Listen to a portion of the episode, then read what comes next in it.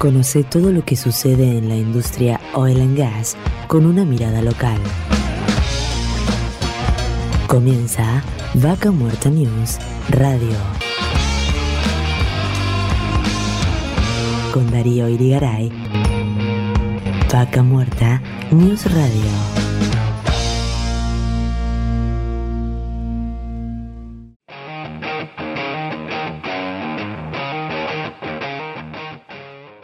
Hola, hola, hola gente, espero que estén muy bien y gracias por estar ahí nuevamente acompañándonos en una nueva edición de Vaca Muerta News Radio. Estamos una vez más en directo desde el corazón de Vaca Muerta aquí en Neuquén.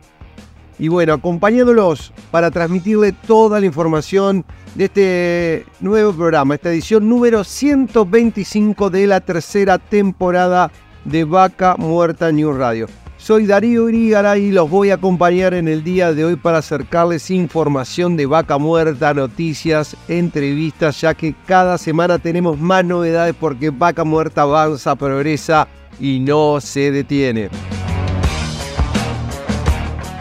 Como sabrán, otra vez los cortes de ruta amenazaron la actividad en vaca muerta. El pasado 14 de noviembre, desocupados cortaron las rutas claves de Vaca Muerta. Comenzaron muy temprano a la mañana estos bloqueos y generaron distintos, este, distintas complicaciones que recién pasados el mediodía se liberaron una vez que pudo actuar la justicia y también el gobierno, ¿no? El gobierno de la provincia de Neuquén que sigue con esa inacción de no actuar inmediatamente frente a un corte y tampoco de atender los distintos reclamos permanentes que existen en la región. Cuando hablamos de esto hablamos de tanto de salud, de seguridad, de educación, si permanentemente hay inconvenientes, mapuches, gente que eh, no tiene tierras, faltas de servicio, bueno, distintos reclamos y incumplimientos y promesas reiteradas que hacen que la gente no encuentre otra opción más que cortar una ruta.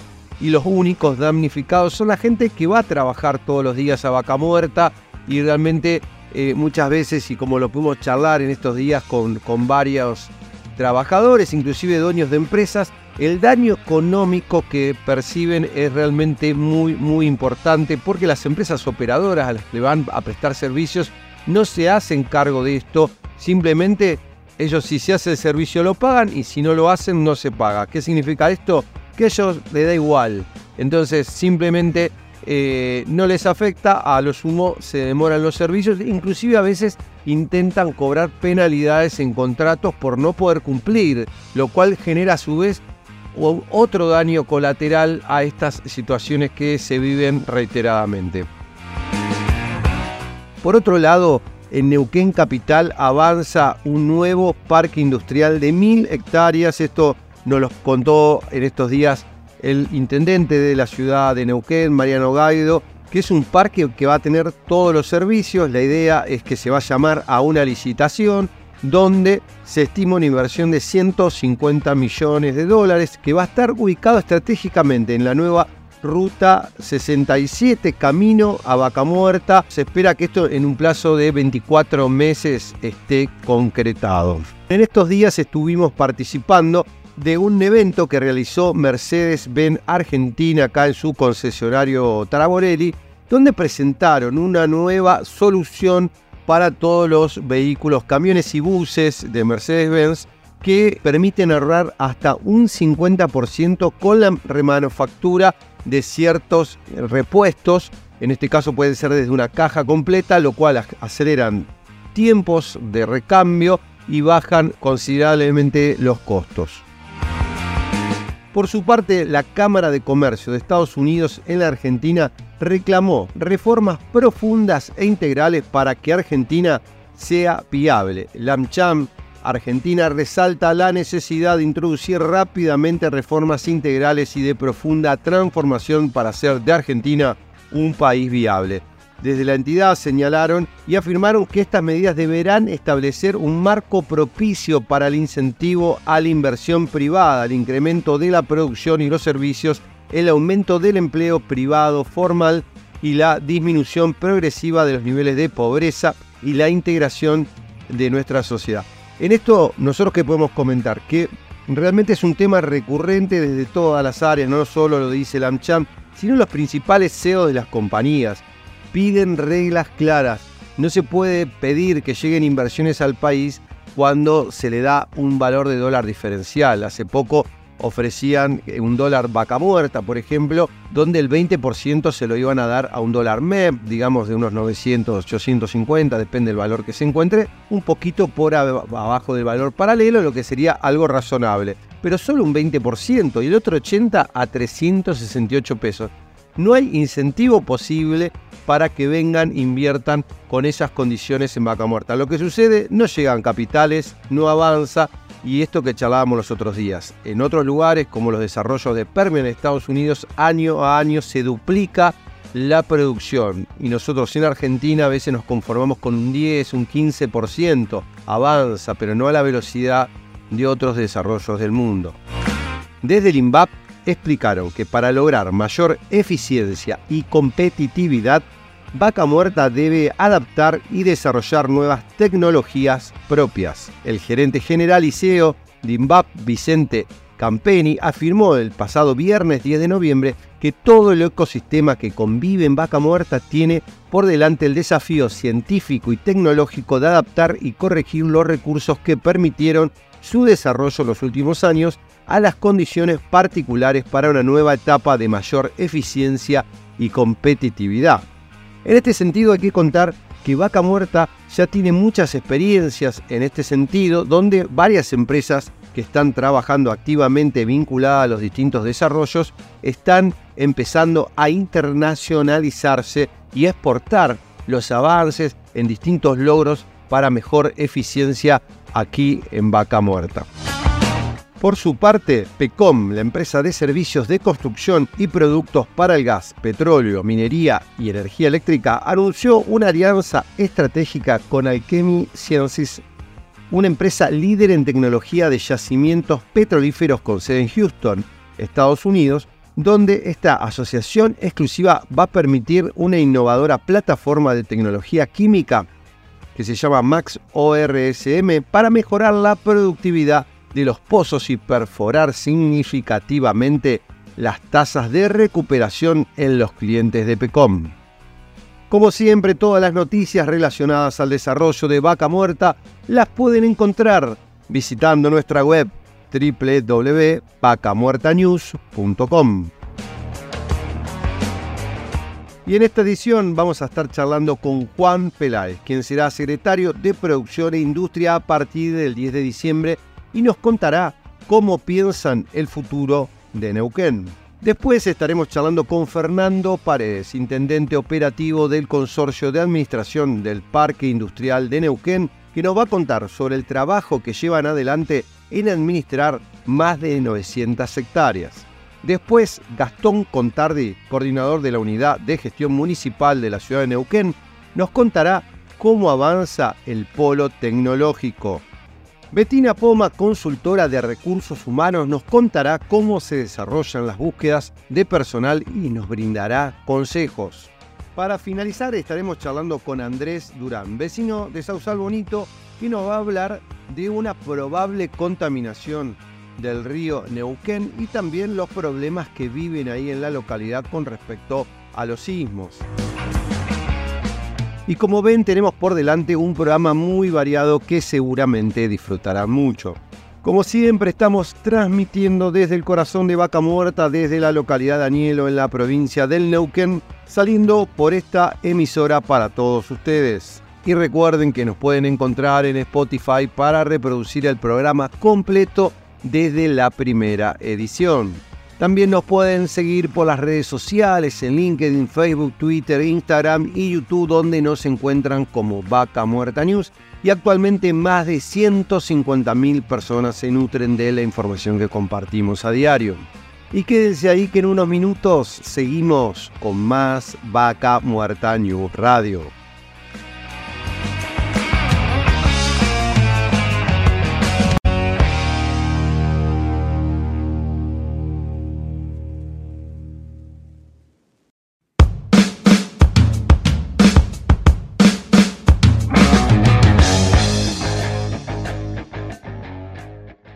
Auspicia Vaca Muerta News. Pan American Energy. ExxonMobil Argentina. Shell Argentina. Petrol Sur Energía. Colegio de Ingenieros del Neuquén. Sindicato de Petróleo y Gas Privado de Neuquén, Río Negro y La Pampa. Río Neuquén, Distrito Industrial. Complejo 1 Chañar. MS Representaciones. Oilbull, Renting Vehicular. AERCOM. OSDIP, Obra Social para el personal de dirección de la industria privada del petróleo. RIXA, Regional Investment Consulting, Sociedad Anónima. Datum, Medicina para Empresas.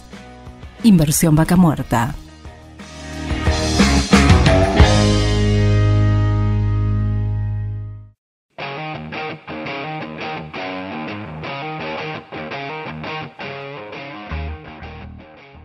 Y seguimos con más Vaca Muerta News y en este momento nos encontramos en el Parque Industrial de Neuquén para charlar con Fernando Paredes, intendente operativo del Consorcio de Administración del Parque Industrial de Neuquén. ¿Cómo estás? Darío, ¿cómo estás? Mucho gusto. Te saludo a vos y a toda tu audiencia. Bueno, un placer, la verdad. Bueno, gracias por la invitación, por estar acá, por, por estar viendo con los propios ojos, ¿no? porque a veces uno se conecta a través del teléfono, de las redes, pero bueno, estar físicamente acá Contanos un poco cómo, cómo están llevando adelante esto que uno lo ve, cómo viene creciendo, avanzando, ¿no? Calculo que es un desafío permanente. Tal cual, yo creo que vos dijiste la palabra correcta, desafío. Y el desafío que tenemos actualmente es el crecimiento que nos significó la incorporación de nuevas áreas al consorcio. El consorcio originalmente había nacido para acompañar las necesidades del PIN este y oeste, a raíz de un decreto que salió en octubre del 2021, el decreto 820 que firmó el gobernador de la provincia, se anexaron dos nuevas áreas importantísimas. El área de servicio y ex base aérea, que nosotros llamamos así, y también Z1. Eso prácticamente nos obligó a, duplicar los esfuerzos y además incrementó de manera muy importante la superficie a atender. ¿Hoy qué cantidad de hectáreas están administrando? 914 hectáreas. 914 hectáreas más de 330 empresas. Bien, y de eso hay posibilidades, digamos, de más empresas que se radiquen, hay espacio, digamos, para que se sumen más empresas. Quedan, quedan algunos lotes disponibles, sobre todo en lo que nosotros denominamos Z1 Sur, que es la zona que está próxima al Hospital Norpatagónico, pero eso es un tema que maneja la Subsecretaría de, Industria. Ellos conocen concretamente la disponibilidad de lote que hay y en función de los pedidos los van analizando y van dando las, la adjudicación. Lo aclaramos esto porque si no van a ir mañana no, a la puerta. Nos van a, nos van a, nos van a, nos van a explotar los teléfonos, así que... Sí, sí, por eso lo aclaraba, porque por ahí es la pregunta a todos, que por ahí vienen empresas que se quieren radicar, obviamente que imagino que los pueden orientar, pero digamos, ustedes no asignan los lotes, simplemente administran los notes que ya fueron asignados, exactamente. Exactamente. O, las empresas que ya están. Ahora, eh, aclaro un poco porque esto pertenece a Neuquén Capital, pero tiene una partecita también de, Centenario. Exactamente, con lo cual eh, a nosotros nos obliga a, coordinar con la municipalidad de Centenario. En el área oeste, en Pino Oeste, una parte corresponde al elegido Centenario que casualmente, y esto es, primicia que, doy para, para tu programa, estamos muy próximos a montar carteles nomencladores que van a definir nombre de calles porque esa zona mm, prácticamente algunas calles no tienen nombre. Eso va a facilitar la logística para las empresas y también eh, carteles que eh, van a permitir identificar en qué momento se ingresa al ejido centenario.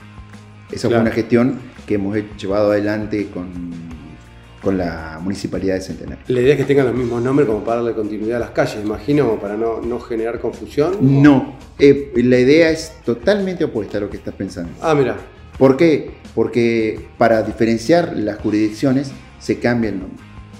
Bien. Porque ha habido problemas de, de, jurisdicciones en ese sentido, entonces la idea es diferenciar, que esté bien, definido en qué sector corresponde a qué municipio por ahí para, para ubicarnos, por ejemplo, donde está el mercado concentrador, ¿eso es Neuquén o es Centenario? No, eso ya es Centenario. Exacto. Entonces, bueno, ahí digamos esto que es una, ¿cómo se llama esta avenida? Bueno, la avenida Güero que después se transforma en Raúl Alfonsín. eh, entrando a Centenario. Exactamente. Bien. Exactamente. Está bueno esto porque, bueno, justamente para, para diferenciarlo, ¿no? Y, que, se puedan tener, porque uno tiene la duda, si está, no está, y bueno, hay muchas empresas radicadas en esta zona. Tal cual, tal cual. ¿Qué te iba a preguntar? ¿Cómo, cómo estás viendo este, este crecimiento y qué impacto tiene hoy Vaca Muerta en todo este desarrollo? Eh, es fundamental, fundamental. Yo creo que, el boom de Vaca Muerta eh, ha hecho que más empresas se encuentren con la necesidad de, venir a ofertar su, propuesta laboral. Entonces, por eso mismo que hablamos al comienzo, buscan la necesidad de asentarse. Eh, aquellas que están, se han asentado, ha crecido su, oferta, su demanda de, de productos, de mano de servicio, de mano de obra entonces es un crecimiento con lo cual también se ve el movimiento en el parque, la cantidad de vehículos que ingresan, camiones, este, de todo, la verdad que es, muy, muy importante.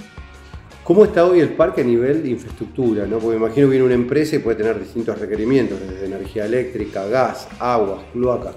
Y es, muy dispar eso. Eh, te diría, el PIN este-oeste, que es el más antiguo, está bastante consolidado en cuanto a los servicios. Te diría que prácticamente tiene casi todos los servicios. Estamos trabajando en, culminar con un proyecto de alumbrado público en el Pino Este, pero eh, tienen cordocuneta en la mayoría, eh, tienen cloacas, faltan, obviamente, faltan detalles, pero digamos, a excepción de, por ejemplo, Z1, que no hay nada, este, se nota, digamos, la, diferencia, ¿no? En gran parte que no está faltado tampoco. Obvio, obvio, que en gran parte no, no está faltado. En, parque industrial solamente las, las calles que son paralelas a la ruta están asfaltadas. ¿Cómo, cómo, cómo va la, sinergia con el municipio? Porque por ahí uno, uno de, los, de los, no sé si reclamos, pero sí comentarios que por ahí muchos de los que están acá en, el parque industrial te dicen, le pagamos impuesto al municipio, pagan este, al, consorcio y de repente por ahí no se encuentran con los servicios que quisieran, desde mantenimiento de calles o avanzar en, en el asfaltado, que algunos te dicen, no, no es responsabilidad del municipio. Contanos cómo funciona esto. Mira, eh, trabajamos, trabajamos con la municipalidad, o sea, estamos en comunicación permanente, tal vez no, no de la forma que el crecimiento del parque lo, lo necesita, o de la necesidad para cubrir la necesidad de los empresarios, pero eh, trabajamos en conjunto. Eh, tenemos eh, proyectos ejecutivos de, ya realizados de asfalto y de cloacas para el PIN, este y oeste. estamos trabajando en las actualizaciones, pero son obras que son este, costosísimas. Entonces, desde Capín, ¿qué hacemos? Recurrimos a la municipalidad, recurrimos a la provincia para trabajar en conjunto para que esas obras se puedan este, ejecutar. Con lo cual te estoy diciendo que eh, forzosamente recurrimos a los entes municipales y gubernamentales para poder concretar esas obras que de otra manera sería imposible. En esto la idea es que se financie digamos, con recursos de, las empresas, de, consorcio, ¿cuál es la idea? Te, comento un, para que tengas una idea más o menos de, cómo hemos, hemos trabajado. El alumbrado público del Pino Este lo separamos en dos etapas. Ya concretamos la etapa 1. Y lo hicimos a través de un acuerdo, un acuerdo tripartito, por decirlo así, en donde estaba el componente de Capín a través del aporte de los empresarios, un componente de la municipalidad de Neuquén, con aportes del municipio, y un aporte de CALF en la provisión de manos de obra para llevarlo a cabo. Y ese modelo funcionó y da resultado y bueno, ya tenemos la etapa 1. ¿En qué porcentaje fue esto?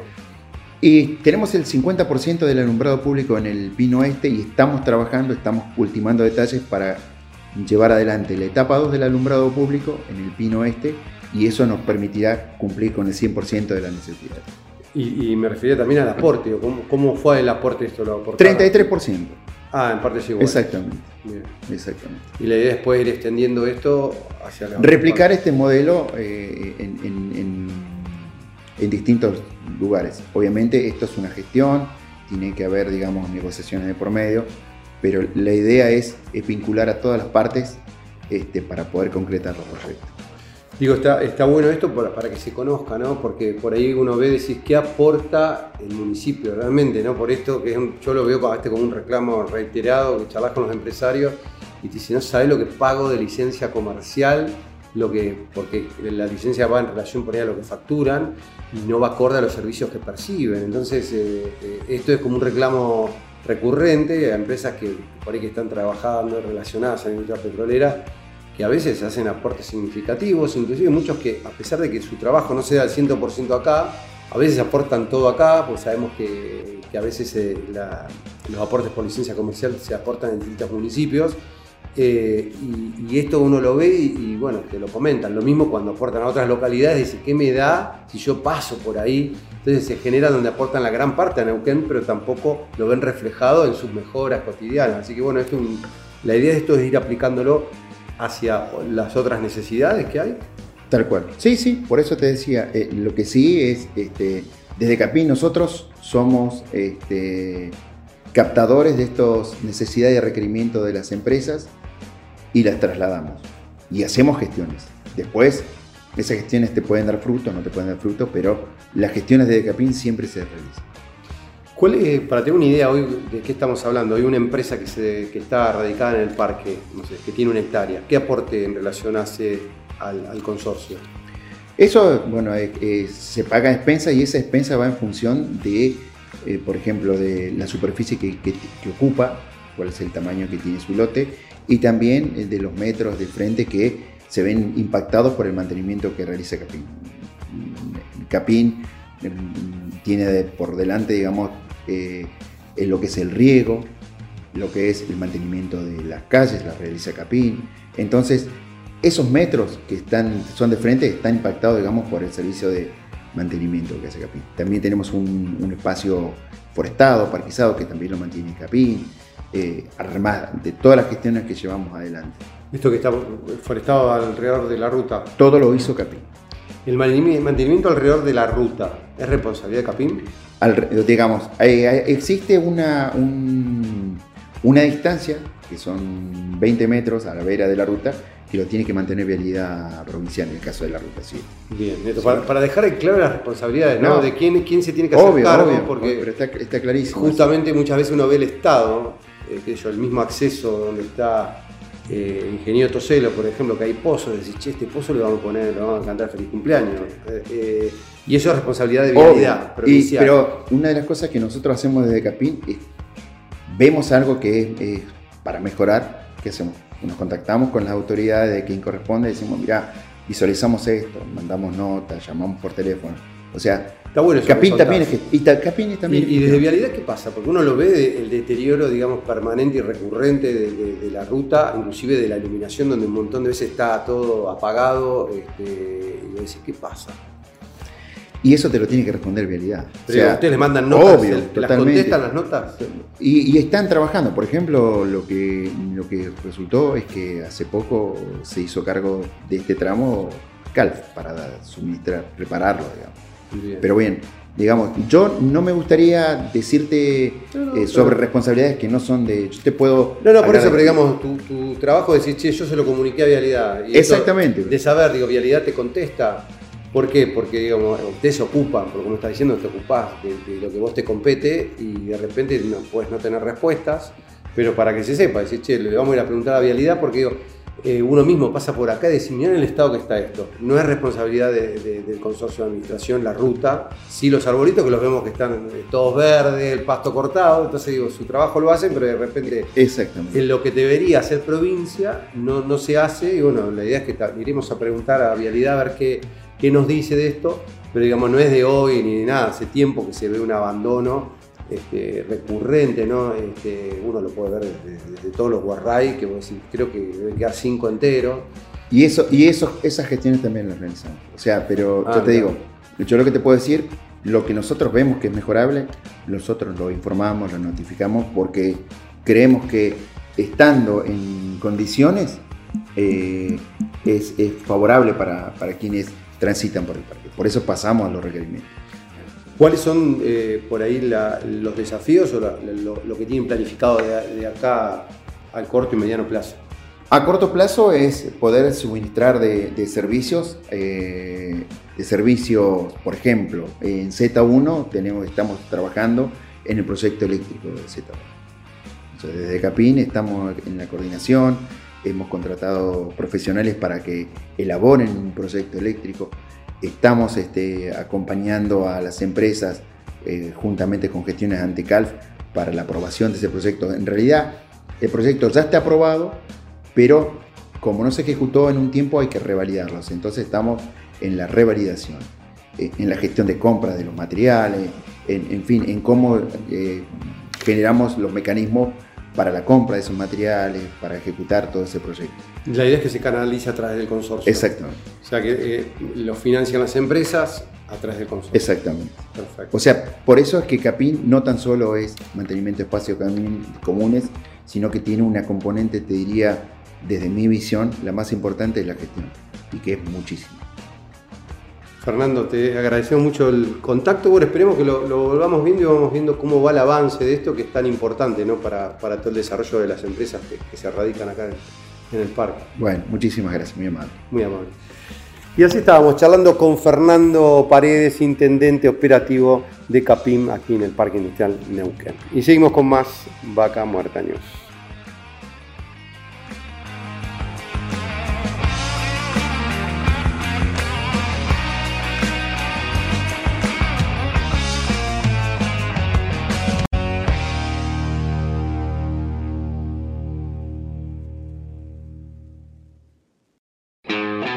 Seguimos con Vaca Muerta News Radio.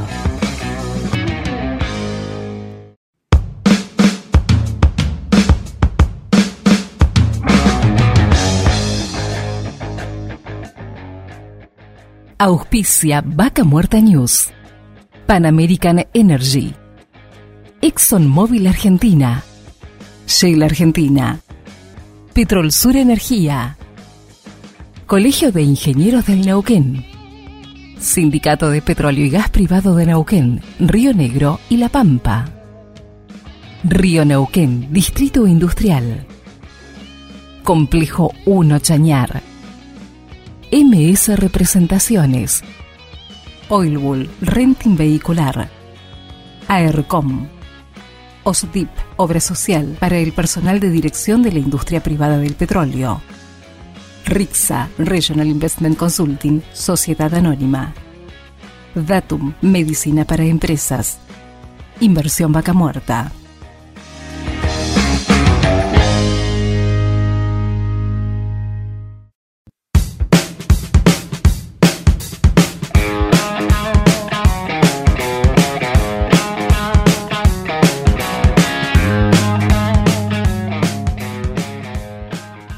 Y seguimos con más Vaca Muerta News para hablar de un tema que realmente es constante, ¿no? El requerimiento de nuevo personal, de cómo se va sumando gente a la fuerza laboral de Vaca Muerta. ¿Qué mejor para hablar de esto que hablar con Betina Poma de la consultora de recursos humanos? Bienvenido Betina, Darío Irigaray te habla. Hola Darío, buenas tardes, gracias por la invitación.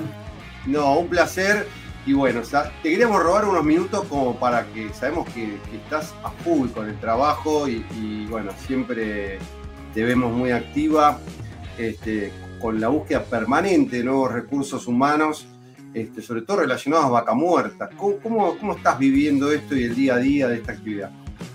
Bien, estamos la verdad con, mucha inquietud porque no, no, estamos teniendo gente para, para poder incorporar a la industria fundamentalmente porque se da que en los procesos de reclutamiento, cuando salimos a, publicar y a requerir gente, eh, las postulaciones no se ajustan a los perfiles solicitados, eh, tenemos pocos candidatos y los candidatos que están ya están trabajando. Y en, en, esta situación de que están trabajando están esperando que el cambio sea para una oportunidad mejor que en definitiva el mercado, cuando está tan equilibrado a nivel de, determinados valores por el contexto, por el mercado, es difícil que el cambio nos sugiera un cambio a nivel económico, que es quizá lo que está la gente más preocupada hoy.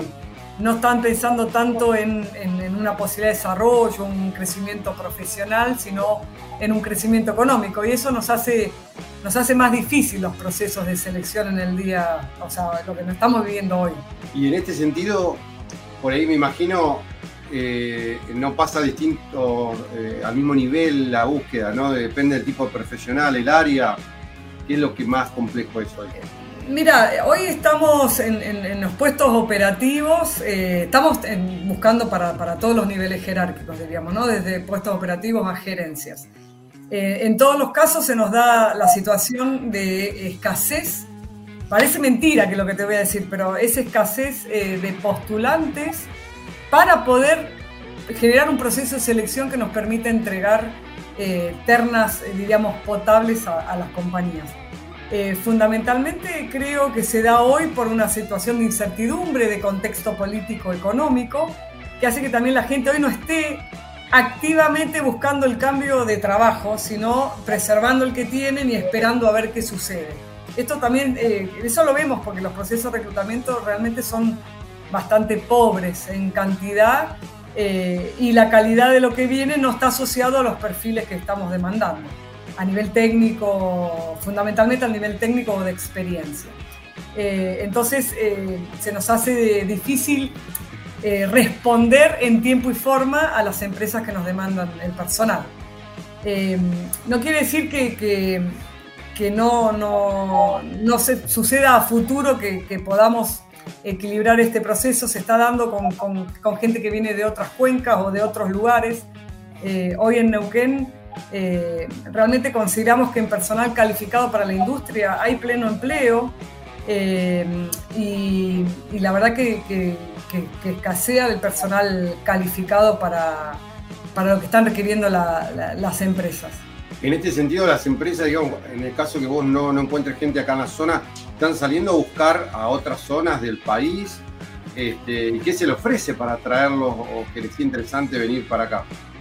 Ese es el gran, el gran problema que tenemos actualmente asociado a que si bien estamos necesitando traer gente de otros lados, no todas las empresas están dispuestas a ofrecer un paquete compensatorio que eh, pueda compensar o la mudanza, el traslado, el alquiler o los costos que implica instalarse en la zona, ¿no? O sea, requerimos sede Neuquén, base Neuquén y que la gente se ubique bajo sus propios medios. No, o sea, no digo que en todos los casos, pero en la mayoría de los casos a las empresas les cuesta ver esta variable que es necesaria eh, para, justo me está sonando el teléfono, perdón, eh, esta variable que es necesaria eh, tener en cuenta y, erogar otros montos para poder traer candidatos de otras locaciones, ¿no?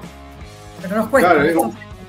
Me imagino esto justamente porque, bueno, obviamente que también a veces los costos de vida no es lo mismo vivir en Neuquén que vivir en Salta o, en Comodoro Rivadavia, que por ahí es más cercano Comodoro a, a los costos de Neuquén, pero eh, me imagino a alguien que vive en Buenos Aires y que venga a Neuquén o alguien que está en otras cuencas o, en otros lugares, ¿no? Porque hoy hay ingenieros, no sé, en Entre Ríos, Mar del Plata, yo estoy viendo este, que hay muchos lugares del país que están interesados y de repente muchos me, nos escriben, se conectan y me dicen, pero yo vivo en Entre Ríos, ¿qué posibilidades tengo? Vivo en Mar del Plata. Eh, hay un interés de todo el país por venir, pero digamos un poco la limitación es cómo hacen para, para poderse sumar si no viven en Neuquén.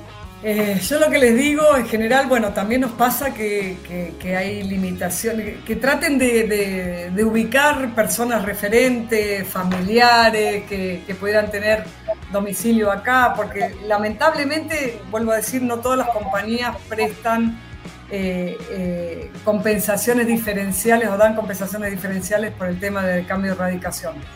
Entonces, cuando presentamos candidatos de otros lugares, bueno, no, pero que se instala acá y después vemos, no, les pagan, a veces vienen, eh, los procesos se demoran, es más, ahora todos los ingresos en los últimos meses, si bien son búsquedas activas que realmente ah, va a haber necesidad de cubrirlas, se han demorado los ingresos por esta incertidumbre política económica actual entonces la gente está en procesos activos, pero que llevan quizás dos, tres, cuatro, cinco meses de definiciones, porque estamos esperando a ver si entran los equipos, bueno, la falta de respuesta, sabemos la falta de respuesta, la falta de ingreso de equipos, las demoras que hay. Entonces todos procesos que hemos iniciado quizás hace cuatro o cinco meses atrás aún están activos, no, no tenemos fecha cierta de ingresos, entonces la gente también se viene buscando esa oportunidad y los procesos se demoran, entonces también les es difícil mantenerse en la zona eh, por esa situación. Consideramos, yo siempre les digo, quizás ténganse la posibilidad de una vez cerrado el proceso, de uno o dos meses de ahorro como para poder solventarse, estar acá hasta que perciben su nueva remuneración dentro de la industria para que puedan después ir haciendo su, su propia cadena de pago de, de estos gastos que tienen, ¿no? pero no venirse eh, pensando que es de un día para otro, los procesos se extienden hoy, a veces nosotros mismos como consultores no podemos darle respuesta a los ingresos, la gente está esperándonos y la verdad que nosotros dependemos también de, de las aperturas finales o de los ingresos de parte de las compañías y a veces se demora más de lo, de lo normal. Últimamente, vuelvo a decir, en estos últimos meses se ha dado de las demoras de los procesos o suspensiones de procesos hasta nuevas definiciones eh, que hacen que, nosotros tampoco podamos a veces darle respuesta. Quedamos también a veces como los malos de la película que no nos dan respuesta y digo, no las tenemos muchas veces. Digo, paciencia, paciencia, en el momento del sí o no les vamos a estar comunicando, pero bueno, nos pasa a veces que, que hay demoras más largas de lo normal ahora. Te escuchaba y me preguntaba si en estas, de estas búsquedas, muchas son, digamos, para operaciones en campo o también tenés de, abierto lo que es obras, porque entendemos que por ahí son cuestiones distintas, porque por ahí las cuestiones de, de yacimientos pueden tener otra continuidad en el tiempo y las obras empiezan y terminan. ¿Qué, ¿Qué, es lo que hoy se está buscando? Porque bueno, estamos en un momento complejo hoy de Argentina, pero este, más allá de eso, ¿qué, qué, qué podés contarnos al respecto? Mira, eh, lo, lo, que estamos nosotros en estos procesos actualmente tenemos eh, varias posiciones para operaciones directamente, o sea, eso ya cuando uno toma para operaciones estamos hablando de contratos ya quizá tiempo indeterminado por incorporación de nuevos equipos a la industria, eh, entonces eso implica armar dotaciones nuevas. en este caso, y también vale aclarar que qué nos está pasando a nivel de operaciones, sea por ingenieros o, u operadores con experiencia, vuelvo a decir, están todos como estamos en pleno empleo, diríamos. No hay personal casi experimentado fuera del mercado queriendo incorporarse. Entonces, lo que está sucediendo es que estamos en la búsqueda de personal sin experiencia, eh, a nivel de operaciones, vale aclarar que se necesita sin experiencia, pero con títulos secundarios completos. Eso es un requisito de todas las compañías de servicio, es decir, que tengan los estudios terminados. No, que me falta una materia, dos materias. Lo que le pedimos es eso, esfuerzo final para sacar y tener los títulos eh, en orden, diríamos. Entonces estamos tomando personal operativo eh, sin experiencia, pero con título secundario completo eso sí, se están dando oportunidades a gente nueva a la industria. Y por otro lado, a nivel de ingenieros, que también se requieren para operaciones de campo, realmente todo lo que es con experiencia está ocupado. Eh, el que se fue de la industria no vuelve más, se ha ido a otro segmento, quizá a otro tipo de actividades. Eh, también ¿por qué? porque entendemos que las demandas de las nuevas generaciones, los chicos más jóvenes, eh, les cuesta muchísimo el, régimen que, plantea la industria de diagramas de 14 días fuera, 14 por 7 que tenemos, o 10 por 5, el que sea, por diagrama de, trabajo en campo, cada vez eh, la gente quiere menos ese tipo de, regímenes y entonces nos cuesta también encontrar gente que quiere ir a campo, eh, que quiere aceptar este tipo de, regímenes de campo. Entonces no, no, no hay algo de oficina, algo de lunes a viernes, eh, este, este factor de equilibrio de vida personal laboral es un factor de elección hoy, entonces nos quita, eh, diríamos, gente Hago un paréntesis, digo, ahí este, en este, punto que vos decís, no una oportunidad, digo, por ahí gente que está en otro lugar del país que no tendría problema estar 14 días y volver 7 a su casa, o también tiene que ser de acá la persona, porque están 14 días que imagino yendo al yacimiento o también el tema de la demanda o la problemática que hay con el tema de alojamiento, 14 días saliendo de su casa, yendo al yacimiento, volviendo, ¿qué, qué formato se gusta?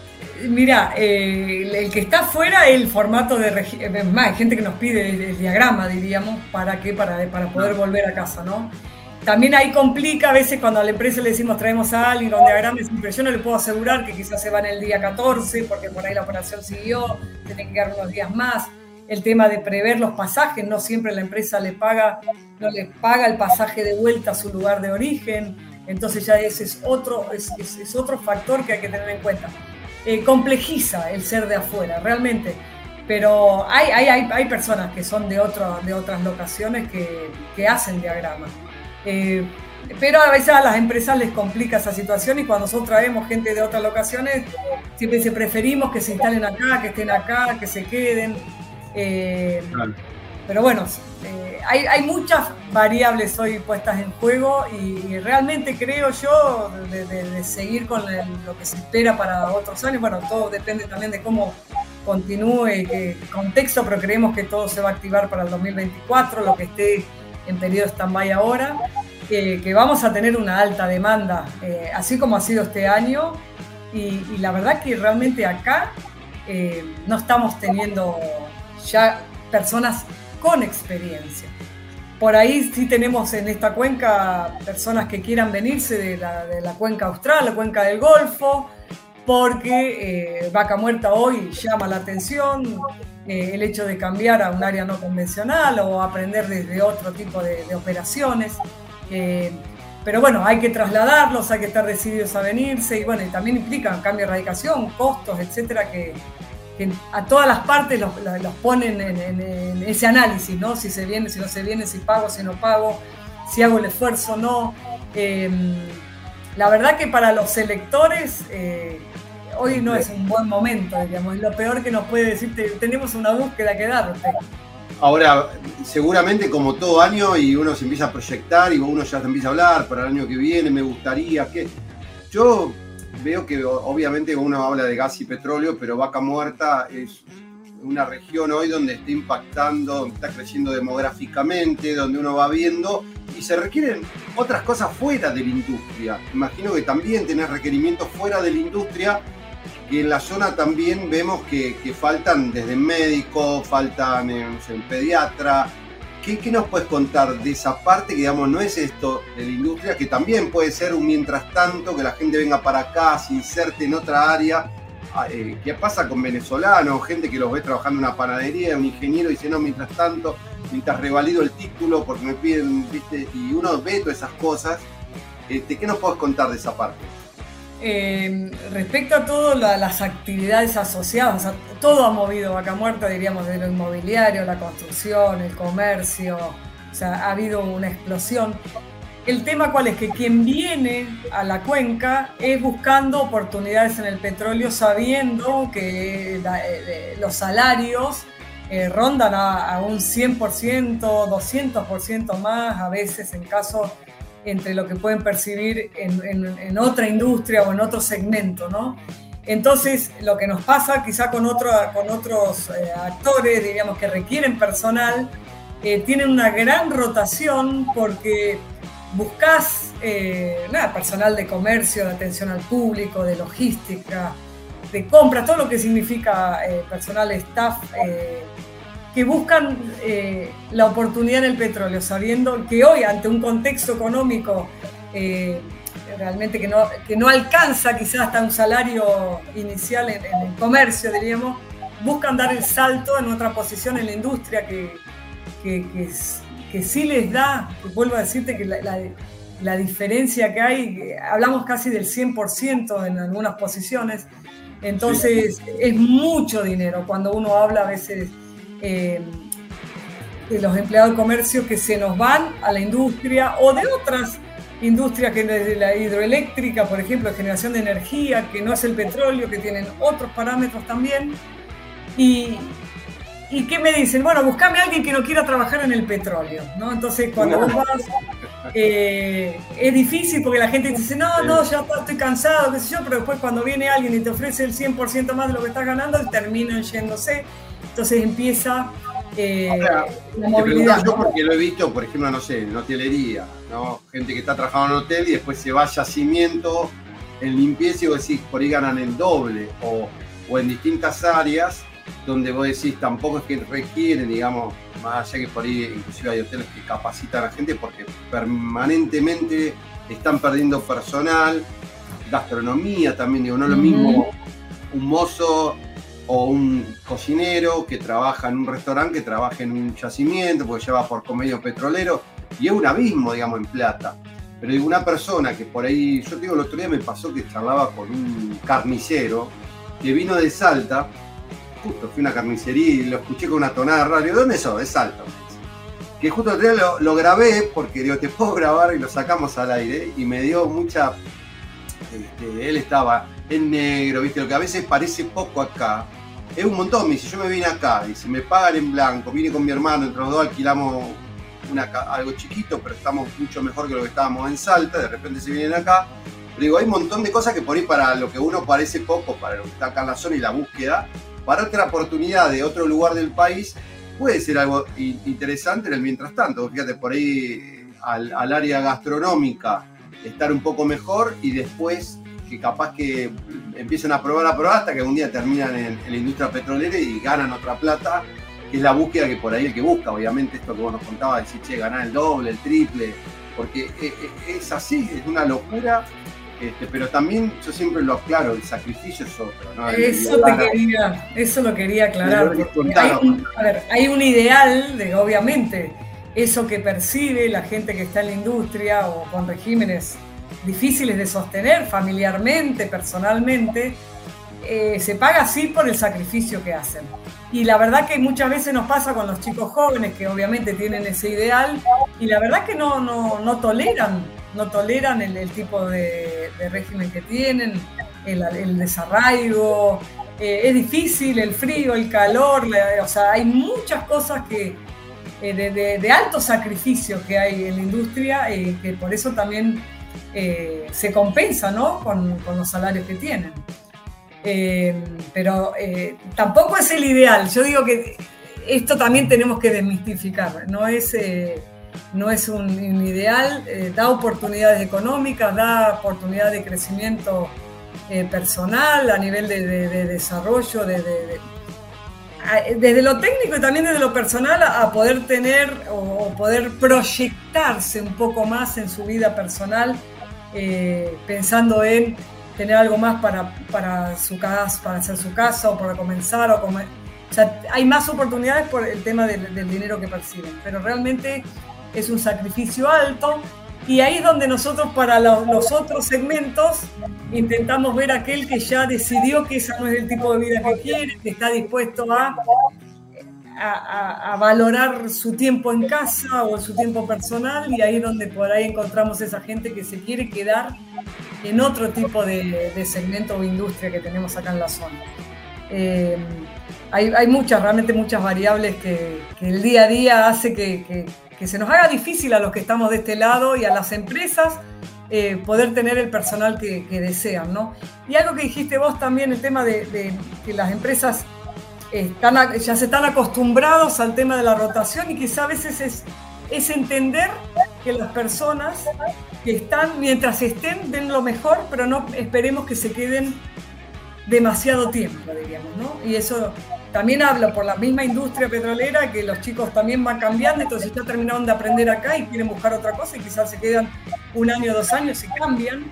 Y, bueno, también nosotros asumimos como organización y como consultores que la gente no se queda ya por muchos años en el mismo lugar, ¿no? Y también viene ahí el, gran desafío que tienen las compañías de qué manera fidelizar aquella persona que los elige, ¿no? Porque siempre hablamos del término cómo los retengo. En realidad es retenerse a la fuerza. Entonces digo, no, cómo fidelizo su continuidad en la organización porque hay mucho que trabajar también desde las organizaciones para que la gente quiera quedarse con un tiempo mayor, quizá al año o dos, ¿no? Entonces hablamos de los planes de desarrollo, de las oportunidades futuras, que no siempre están claros, de la formación que estamos dando.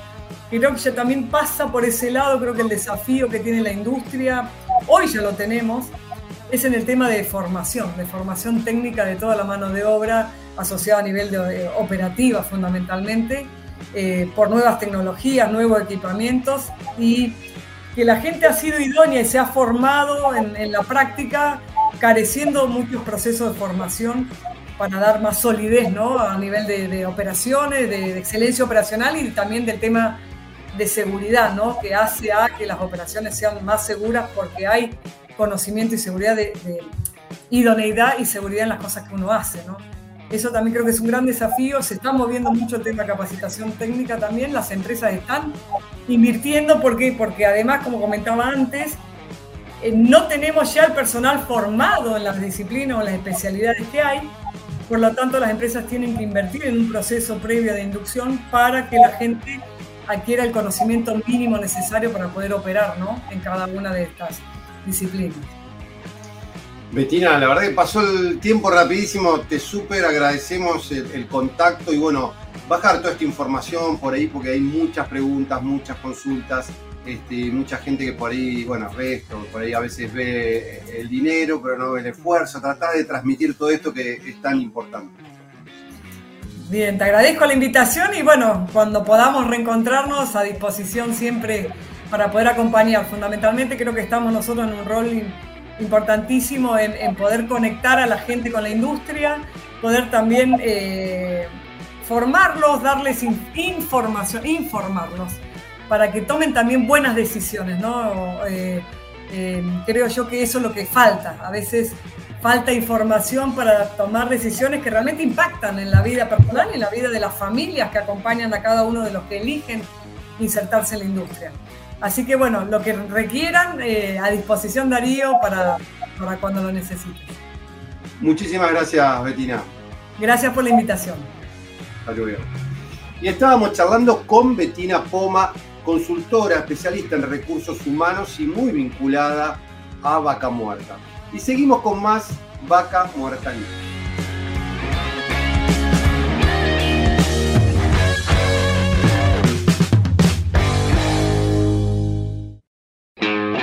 Seguimos con Vaca Muerta News Radio.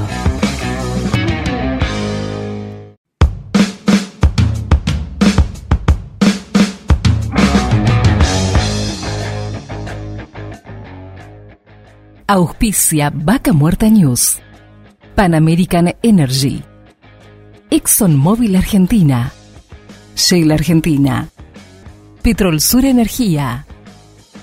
Colegio de Ingenieros del Neuquén. Sindicato de Petróleo y Gas Privado de Neuquén, Río Negro y La Pampa. Río Neuquén, Distrito Industrial. Complejo 1 Chañar. MS Representaciones, Oilbull Renting Vehicular, AERCOM, OSDIP, Obra Social para el personal de dirección de la industria privada del petróleo, RIXA, Regional Investment Consulting, Sociedad Anónima, Datum, Medicina para Empresas, Inversión Vaca Muerta.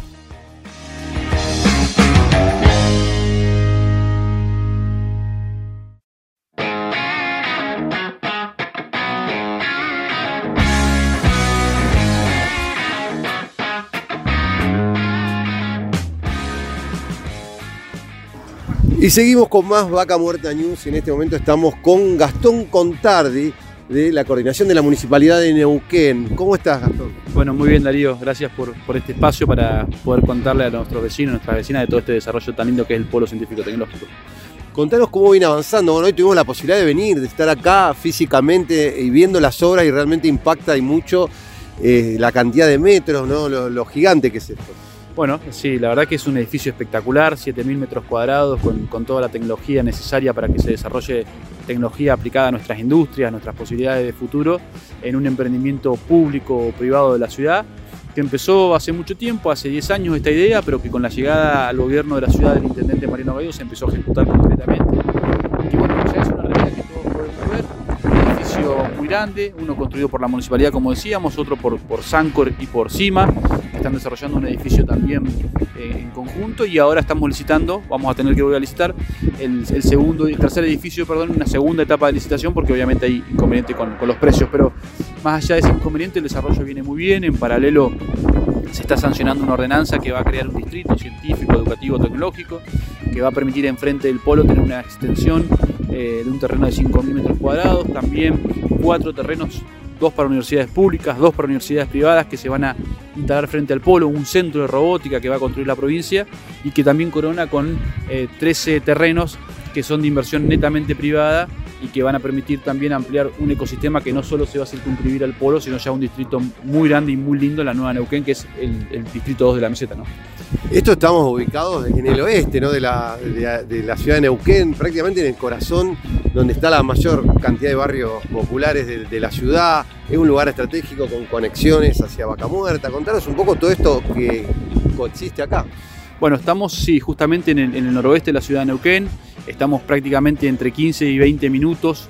Estamos en la intersección de las calles Los Paraísos y, Soldi. Son dos avenidas nuevas que hemos construido y que además ahora estamos, en estos días ya se está ejecutando la obra que conecta esto con la Ruta 22, con la nueva autovía norte, con lo cual en breve va a estar conectado directamente para salir a la, nueva ruta junto con la Ruta 67. Estamos a 40 minutos, 45 minutos de Añelo ahora, un poquito más, pero estamos ahí. Si uno va en horario pico no, pero si va en horario que. Te iba a decir horario pico, no, no, no, no, no, no, pero en horario estamos a. En realidad estamos a una hora aproximadamente. Hemos bajado 40 minutos, eso quise decir, el tiempo con la nueva ruta. Eh, estamos a 20 minutos del aeropuerto, a 10 minutos del centro de la ciudad de Neuquén, así que estamos en un punto estratégico eh, de, algo que es absolutamente nuevo para todos, con una construcción de un barrio que también está haciendo el sector privado a partir de una iniciativa de la municipalidad de Neuquén.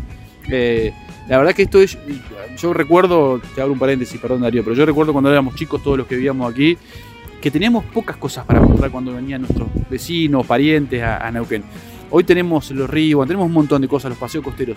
Y este lugar, el Distrito Científico Tecnológico, en muy poquito tiempo va a ser un lugar que nos llene de orgullo, que va a ser un lugar también de atractivo turístico y un lugar a que vengamos a contarles, a mostrarles a los que nos vienen a visitar de lo que somos capaces en esta ciudad que además de todo eso, y creo lo más importante, nos permite ampliar la matriz de desarrollo económico, pensar en que Neuquén tiene un futuro mucho más grande que el desarrollo del gas y el petróleo, y que nada, que es parte de la realidad de lo que nos está pasando. Estamos acá a metros ¿no? de un gran valle donde podemos mirar, eh, perdón, balcón, donde podemos ver todo el valle de, donde está la ciudad de Neuquén. Incluso tenemos hasta dinosaurios acá cerca.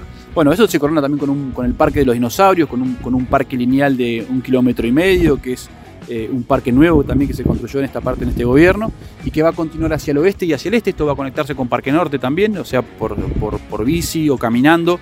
Va a ser parte del senderismo de la ciudad de Neuquén, con lo cual también eh, le da un atractivo distinto. El, Parque de los Dinosaurios es un parque que va a tener un museo de sitio en el lugar, con un museo paleontológico. Es decir, va a ser una cosa muy linda, la verdad. Y, el polo además va a tener restaurante eh, va a tener café, con lo cual va a haber mucha gente que nos va a venir a visitar. Y en la zona del Parque Lineal, como vos decías, en la planta baja de los futuros edificios, está pensado también para sector comercial y gastronómico, hotelería, así que eh, la verdad es que algo que venimos pensando, soñando hace mucho tiempo y que parecía muy difícil, se está transformando en realidad a pesar de las dificultades macroeconómicas del país, de la situación política del país. Eh, hoy creo que Neuquén sigue, sigue avanzando, no ha parado, perdón, y esto nos permite soñar que en el corto plazo vamos a tener todo esto ya disponible. ¿no? ¿Cuándo se van a, poner en marcha todo edificio que se ve bastante avanzado? Las estructuras, este, ¿qué, fechas tienen de, finalización de obra en esta etapa? Bueno, el edificio privado el primero que va a terminar, va seguramente para junio, junio va a estar funcionando ya el primer edificio. El segundo edificio, de la municipalidad, que es el más costoso porque acaba toda la parte de conectividad, el data center, la mayoría de los talleres, de, los laboratorios, de las aulas. Este va a estar terminado para diciembre. Eh, y después tenemos que licitar el tercer edificio. del 2024. Sí, del 2024. Eh, y después tenemos que terminar, empezar a licitar el tercer edificio, que eso nos va a demandar también entre el proceso licitatorio y la obra un año y unos 3-4 meses más. Con lo cual, la totalidad del complejo va a estar terminado a principios del 2025 si todo sale bien, si no tenemos ningún problema con las importaciones, si no surge ningún inconveniente más grave que el que tengamos, ¿no? Pero va a estar terminado para, para primer, yo creo que para el primer trimestre del 2025 tendría que estar terminado la totalidad de los tres edificios. Contanos un poco en cada edificio qué va a haber adentro. En este nos contabas que va a estar el data center. Contanos así más detalladamente qué es lo que se va a contar dentro de cada uno. Bueno, en el primer edificio, además de, del data center que decíamos recién, toda la parte de conectividad, vamos a tener aulas donde van a venir estudiantes de nivel medio, de nivel superior y universitarios a poder cursar. En ese lugar también van a estar yo creo que por lo menos 30 empresas que están contenidas dentro del clúster de Infotech, en espacios de coworking, pudiendo trabajar. Y en este lugar también vamos a tener, eh, eh, además de las aulas, talleres y laboratorios para poder desarrollar tecnología. Este es el primer edificio que va a tener ese ecosistema. El segundo eh, va a haber empresas fundamentalmente relacionadas con vaca muerta, trabajando también con el CONICET y con todas las empresas locales en este, en este ecosistema.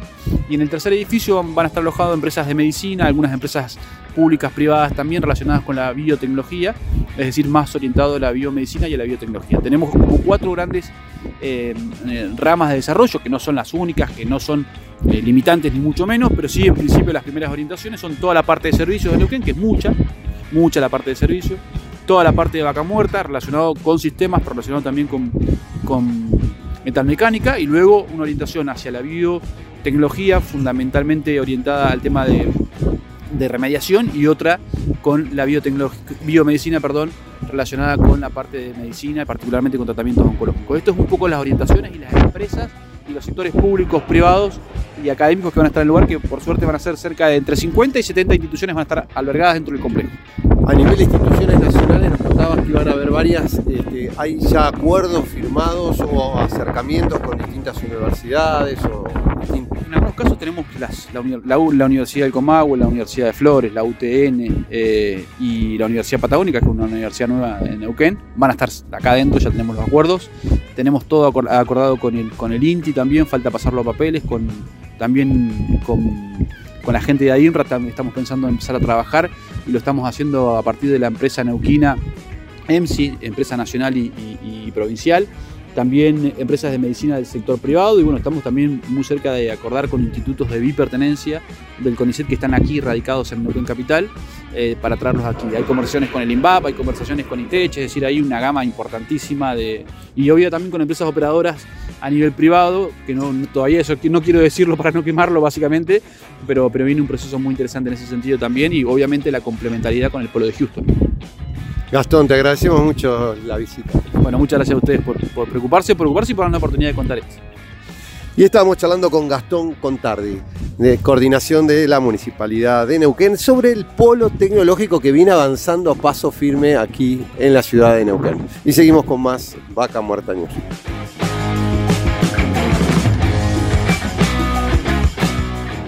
Y seguimos con más Vaca Muerta News y en este momento estamos en contacto con Juan Peláez, el reciente nombrado este, secretario de Producción e Industria de la provincia del Neuquén, en esto que va a empezar a, transcurrir a, partir del 10 de diciembre, anunció Rolando Figueroa. Bienvenido Juan, Darío y te habla. Hola Darío, muchas gracias por la comunicación. ¿Cómo estás vos? Muy bien y bueno, contentos y, que se empiece a, conocer, ¿no? Quiénes van a, ocupar este nuevo, este nuevo equipo de gobierno a partir del 10 de diciembre. ¿Cómo, ¿Cómo lo estás viviendo?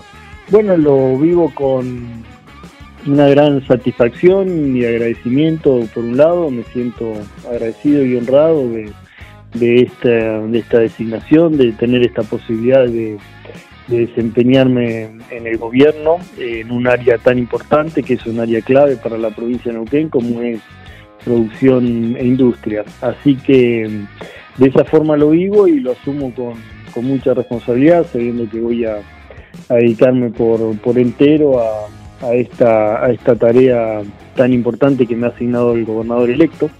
Así que de esa forma, Darío, vivo, vivo este momento tan especial. Vos es que una de las cosas que me llamó la atención de esto es que, ah, eh, que sea secretaría. Va a haber una nueva reeducación del equipo, reducción de ministerios. ¿Qué nos puedes contar de eso? Que por ahí no, no se habló mucho, pero bueno, al, nombrarte como secretario entendemos que antes era ministerio. ¿Cómo, cómo viene esto? Eh, sí, eh, como bien decís, eh, hoy en la actualidad es el Ministerio de Producción e Industria y eh, yo seré secretario de Producción e Industria porque va, va a, ser, a pasar a ser una secretaría. ¿A qué responde esto? Bueno, lo ha dicho el, gobernador electo que eh, quiere tener una, un gabinete, una, una estructura más reducida en ministerios y que algunos ministerios pasen a ser secretarías, algunas secretarías serán subsecretarías, no, no sé en realidad cómo quedará totalmente el gabinete, pero eh, el fundamento es eh, llevar adelante un gobierno más austero y que haya una administración lo más eficiente posible los recursos públicos para que lleguen a, la gente. Así que a, eso responde Darío eh, este cambio de ministerio a secretaría, que cambia el rango, pero no, no nos altera de ninguna, de ninguna manera la importancia que tiene el área y importancia estratégica para, para el desarrollo de nuestra provincia. Claro, sí, sí, sí, nos imaginamos, pero bueno, ¿y, de, ¿y cómo va a ser la estructura? ¿De quién va a depender de producción en este caso? Eso aún no, no, no fue definido eh, y si, si, ya lo tiene definido el gobernador electo no, no me lo ha transmitido, ¿sí? Lo que me dijo que eh, cercano a la fecha de asunción él va a remitir a, a la legislatura la nueva ley de ministerios y en esa nueva ley de ministerios, bueno, quedará claro cómo, cómo quedará la estructura definitiva de ministerios y secretarías. Pero eso estimo que será un poquito más adelante. Ya nos falta mucho para el cambio de gobierno, estamos hablando de 25 días, así que será en el transcurso de dos semanas quizá que eso ya se da a conocer y ya se sabe plenamente, ¿no? Juan, te íbamos a consultar, digo, ¿cómo, cómo ves vos un poco lo que tu desafío que tenés como, como secretario de, Producción e Industria en tu vínculo con, todo el desarrollo de Vaca Muerta? Mirá, eh, como te decía hace un rato, eh, esta es un, un área clave para el desarrollo de toda la provincia, para Vaca Muerta también en particular, hay muchas muchas industrias que hoy son proveedoras de vaca muerta y no están en la provincia, están en otras provincias. Tenemos que trabajar para, para traerlas, para que se instalen acá, que generen el trabajo localmente eh, y también el desarrollo de todas las demás actividades productivas. Eh, ¿Por qué digo las demás? Porque bueno, siempre se viene trabajando con la idea, eh, hace ya muchos años, de diversificar la matriz productiva tenemos una bendición de tener vaca muerta en nuestra provincia y, eso significa muchísimo para, para los nauquinos y viene moviendo nuestra economía hace ya muchos años, ¿no? Y ahora mucho más con, todo el, el Así que, eh, por un lado, que se promueva y siga creciendo eh, toda la industria vinculada a vaca muerta, pero también necesitamos que se diversifique la, matriz productiva, que se siga diversificando. Ese ha sido un, una de de, los ejes del trabajo que viene llevando adelante el Ministerio de Producción e Industria. Recién, hasta hace un rato, estuve en, una reunión con el ministro y eh, confirmamos bueno esta, este, este diagnóstico compartido y que ya viene de de la década del 90, fin de la década del 90, de que la provincia viene proyectando esto de la diversificación de su matriz. Así que bueno, hay muchos otros proyectos de, de, todo tipo que se dan y que se tienen que seguir ejecutando en el interior de la provincia para generar mayor empleo y también generar arraigo en, en las localidades del interior, para que no, no sigamos teniendo este crecimiento por ahí desordenado que se tiene de un, interior con, poco, con poca actividad económica y donde se producen migraciones hacia nuestra ciudad capital, hacia la ciudad de Neuquén y, ese crecimiento eh, irregular o macrocefálico que está teniendo la provincia. Así que eh, el desafío es enorme, hay muchísimo por hacer eh, y creo que el único límite es la, la, creatividad, ¿no? porque es tanto, esta provincia tiene tantas potencialidades, tiene tierra, agua, eh, electricidad, energía eléctrica, tiene gas.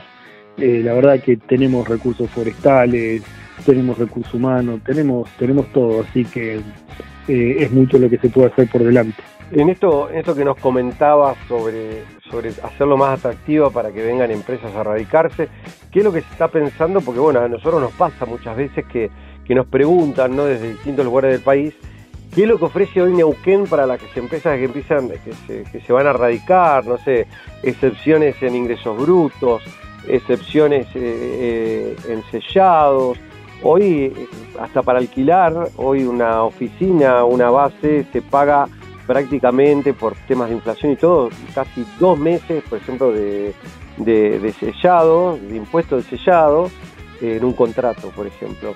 Eh, que puede parece ínfimo, pero digo, todo suma y cuando después facturan, eh, y esto lo pagamos todos, ¿no? Que cualquiera que hable una empresa acá en Neuquén, digo, la idea es promoverlo de alguna manera, digo, uno lo que entiende por ahí mirando experiencias de otros lugares del país, como San Luis, donde han ido con excepciones impositivas. ¿Qué es lo que están pensando en, en ese sentido?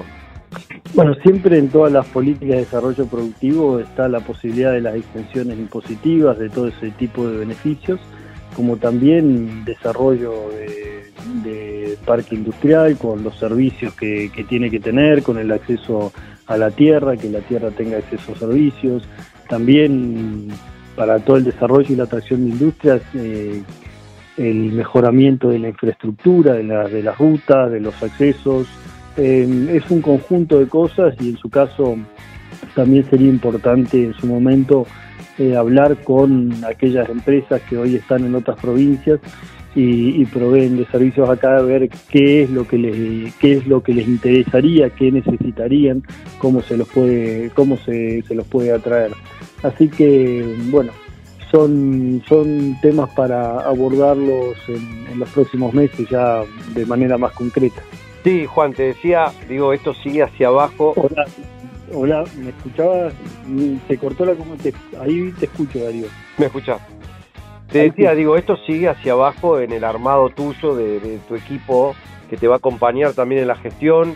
Ya tenés algunos referentes que te van a estar acompañando. Este, ¿cómo, estás pensando esto que se viene? Sí, hay, hay gente que, que, viene, que viene trabajando conmigo y Estamos, estamos ahora por ahora conformando un equipo, todavía sin, designaciones concretas para, para cada lugar, son temas para, para ir conversando, porque bueno, al, al haber eh, sido esta designación tan reciente, eh, tenemos que tenemos que ir eh, conformando el equipo con la asignación de las personas en, los lugares donde cada uno puede ser más eficiente. Así que algunas, algunas ideas están, pero no, no definiciones todavía concretas. Bien. ¿Se está pensando en realizar o misiones comerciales o este, generación de espacio para que también esto de, acercar por ahí, como vos mencionabas, por ahí industrias que quieran radicarse? La idea es armar algo en esa línea. Siempre sí, se, trabaja en esa línea, viene por lo que también ya recibí el informe de transición que elaboró el área respectiva y que, me llegó a mí. Em, se, han, se han realizado expo, ferias em, y, distintas actividades y, hay, hay, área, hay un área específicamente destinada a estas finalidades. Así que eh, seguramente, claro, claro que se va a hacer porque eso sirve para, para mm, generar eh, los contactos, el networking, eh, eh, atraer a, industrias, las relaciones con distintos actores importantes, así que sí, por supuesto, que eso se, se viene haciendo y claro que se va a continuar.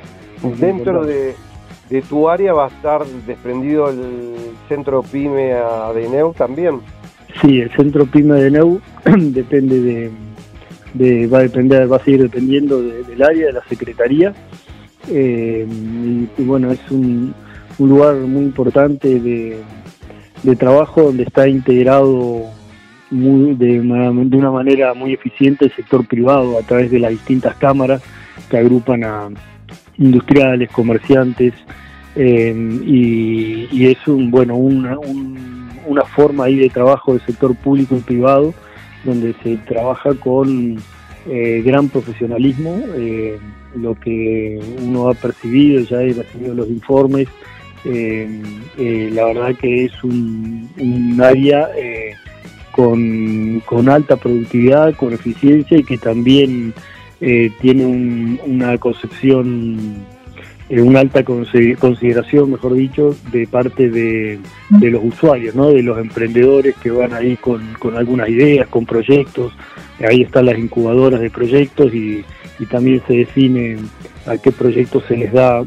se les da financiamiento, se los impulsa, se los apalanca para, su crecimiento. Así que es, es una agencia que tiene también su sede en distintas localidades del interior eh, y también en esas localidades del interior trabajando con, las cámaras de comercio y cámaras empresariales de, cada una de esas localidades, ¿no? Es decir, Zapala, San Martín, Chosmalay, Cutralcó, ¿no? Por, por citar algunas ciudades donde, donde la agencia tiene sus delegaciones. Así que es un área importantísima que, que, que, hace, que hace al crecimiento de toda la provincia y también a esto de la diversificación, porque bueno, hay proyectos de todo tipo y, y hay también la posibilidad de, financiamiento, así que eh, bueno, va, va a seguir lógicamente dependiendo del área y, y brindando este trabajo importante que se, brinda a la sociedad. Juan, para cerrar, contanos si te juntaste con Facundo López Rashi, que se, hasta el 9 de diciembre, como nos decía el otro día, va a ser, seguir siendo el, ministro de Producción de la provincia de Neuquén, Producción e Industria. Eh, si pudiste juntarte más allá del informe que nos contabas recién habías recibido. Sí, sí, sí, también me, he juntado en el día de hoy eh, a conversar, una, una larga charla con con Facundo, nos conocemos de, tiempo atrás, eh, así que profundizamos de alguna forma la información, esa que ya habían trasladado por el informe escrito que, se realizó en, este tramo de la transición y conversamos sobre, bueno, me puso al tanto de, distintos proyectos que se han llevado adelante, eh, proyectos interesantes de agricultura, por citar algunos de ellos, eh, y bueno, eh, bastante información y, la verdad que fue una reunión muy, fructífera, la primera de varias que vamos a tener. Excelente. Juan, te agradecemos el tiempo y bueno, este, esperemos seguir, que sea una de tantas charlas en, tu gestión y bueno, todos los éxitos. Seguramente que sí, Darío, seguramente que sí, siempre a disposición y bueno, seguimos en contacto. Te agradezco mucho la comunicación. Gracias, un abrazo. Y estábamos en contacto con Juan Peláez, el recientemente designado ministro de Producción e Industria para la gestión que se viene del gobernador Rolando Figueroa en la provincia de Neuquén. Y seguimos con más Vaca Muerta News.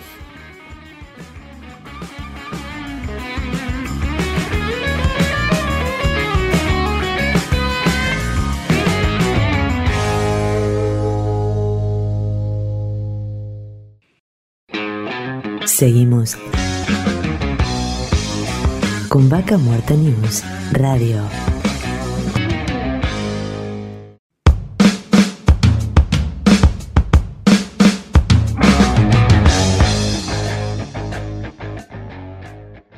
Auspicia Vaca Muerta News. Pan American Energy. ExxonMobil Argentina. Shell Argentina. Petrol Sur Energía. Colegio de Ingenieros del Neuquén.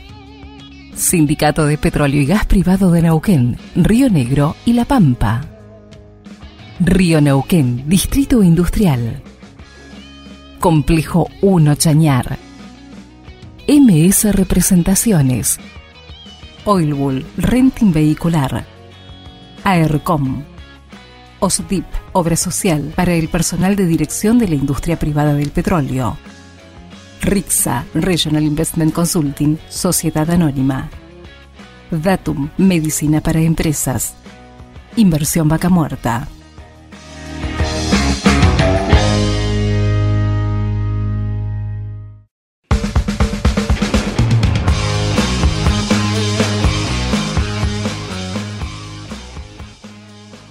Y seguimos con más Vaca Muerta News y en este momento estamos en contacto con Sausal Bonito. Y qué mejor que hablar con uno de los vecinos, ¿no? Que van viviendo un poco todo este impacto que va teniendo Vaca Muerta y por ahí van sucediendo cosas como el tema de los sismos este, y distintas cuestiones ¿no? que tienen. Pero qué mejor que, irnos ahí, en este caso estamos en contacto con Andrés Durán. ¿Cómo estás? Darío Ligaray te habla. Hola, buen día Darío, un gusto eh, y gracias por darnos este espacio de, de divulgación. Este, yo soy un vecino de, Sausal Bonito, estamos eh, hemos armado un grupo de alguna manera eh, que se llama Vecinos Autoconvocados, que tiene que ver justamente con todo lo que está pasando eh, con el tema sismo, con el tema fracking, con el tema vaca muerta. Así que este, más o menos esa, esa es mi esa es mi idea de, de, divulgar eh, todo lo que se pueda respecto a lo que está pasando. Por ahí nos están escuchando gente no solo de acá de la región, sino de otros lugares del país. Contanos un poco, desde vos vivís hace varios años en la localidad, cómo era la vida antes de, que arranque Vaca Muerta y un poquito qué es lo que vino sucediendo. Bueno, este, en primer lugar, este, la vida de Sauce Bonito fue siempre muy tranquilo, es un lugar muy, muy tranquilo. Este, hace, muy poco incluso este, se logró tener conectividad, eh, así que incluso hay poca, poca tecnología disponible. Entonces, este, siempre fue un lugar eh, típico de, agricultores, de, gente que está trabajando y se, va al campo. Eh, estamos a la vera del río Neuquén y siempre fue algo muy tranquilo para vivir. Este, tal es así que todavía es una zona, una zona rural en la que nos calefaccionamos con leña. Eh, solamente el, servicio que tenemos es el de la, de la luz. Este, después el resto es todo, es todo eh, tal cual como se vive en el campo y como, como se, conservan las, las costumbres del campo, ¿no? Estufa salamandra para calefaccionarnos, leña, eh, las garrafas, este, con eso cocinamos. Eh, y bueno, y un servicio de, agua que en primer momento era bajo, o sea, era con un pozo, que cada uno se perforaba un pozo y sacaba agua para tomar. Eso este, se modificó este, hace más o menos 10 años, 12 años, hizo una pequeña red de, agua potable que perdió su, su, su, calidad, empezó a salir prácticamente hidrocarburo por la canilla que se dejó de consumir. Ese fue el primer impacto que recibimos. Ahí empezamos a tener este, ese problema y otros más, como, como son los sismos, como son este, la, el constante zumbido en el, en el, ambiente, ya dejó de ser un lugar tranquilo, eh, se escucha pasando el río. Eh, te hago un paréntesis porque por ahí medio grave lo que me, acabas de contar, porque hasta ahora no, no lo había escuchado nunca. Eh, ustedes están tomando agua del río Neuquén prácticamente con, pozos filtrantes, entiendo, ¿no? De ahí están tomando el agua hoy. Sí, es correcto, es correcto. Y lo, grave de todo esto, Darío, lo que tampoco se está diciendo y tampoco se le está dando la, discusión que se merece, es que nosotros aguas arriba, quiero decir, de, la cuenca del Agrio, que es donde se genera la, finalmente el río Neuquén, nosotros tenemos eh, aguas arriba, a 20 kilómetros aguas arriba, tenemos dos yacimientos, uno operado por IPF, que es Mangrullo Sur, y el otro que se llama el Mangrullo, que está operado por Petrolera Pampa. En los dos casos tengo conocimiento de causa porque trabajé en la industria casi 30 años eh, y yo me retiré como, como company man, que es un supervisor de, equipos de torre, eh, justamente en después de la operación de, Vaca Muerta ahí en Chevron y IPF. El acuerdo de Chevron y IPF yo lo trabajé para IPF. O sea, conozco el tema y sé perfectamente que se montaron y se instalaron equipos, equipamientos de bombeo y líneas de bombeo directamente desde el río, se está chupando agua. Y, son tres empresas las que están haciendo el, trabajo. Y esto te lo, te lo hago y te lo digo rápidamente. ¿Cuál es el procedimiento?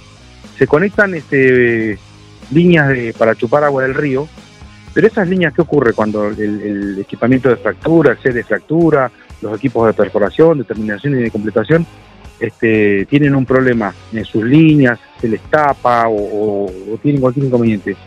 El agua de flowback, que el término es medio, medio sencillo de saber, o sea, es el agua de retorno, es el agua que no saben qué hacer, la devuelven al río. Todas las empresas están haciendo eso. Y en ese punto no hay control.